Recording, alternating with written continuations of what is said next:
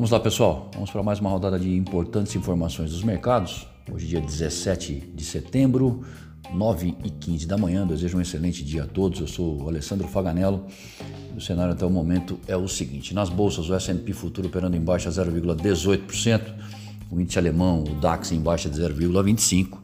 Já o CSI 300 lá na China se encerrou em alta de 1%. O WTI barril de petróleo 72 dólares enquanto o comportamento do dólar entre as principais moedas no exterior é de baixa, de 0,13%.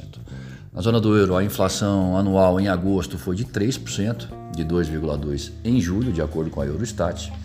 Uh, nos Estados Unidos sai a confiança do consumidor, medida pela Universidade de Michigan às 11 da manhã.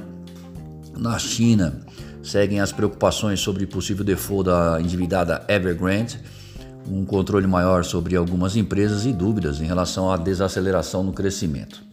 Aqui no Brasil, o governo elevou temporariamente, o IOF sobre as operações de crédito de pessoas físicas e jurídicas no período entre 20 de setembro a 31 de dezembro desse ano, desse ano eh, objetivando arrecadar 2,14 bilhões de reais para ampliação do programa Auxílio Brasil, o novo Bolsa Família. Em nota, o Ministério da Economia disse que a partir de 2022 esse programa será bancado através da taxação de lucros e dividendos.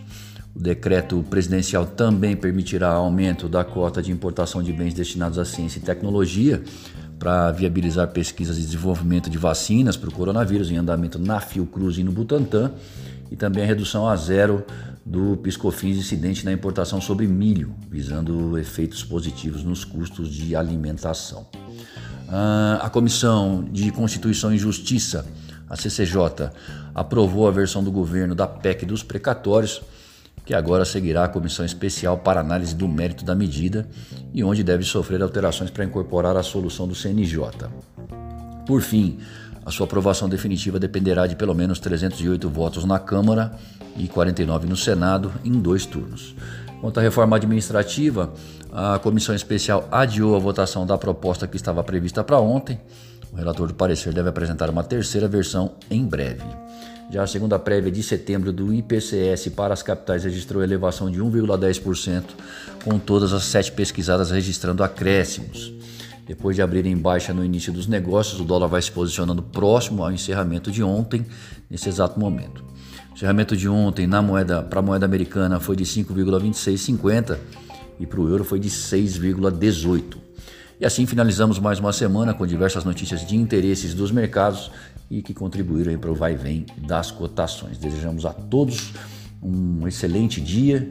Para mais informações e consultas podem nos ligar no 011 911 77 e acessem o nosso site amplaassessoria.com.br conferindo aí os nossos serviços. Muito obrigado.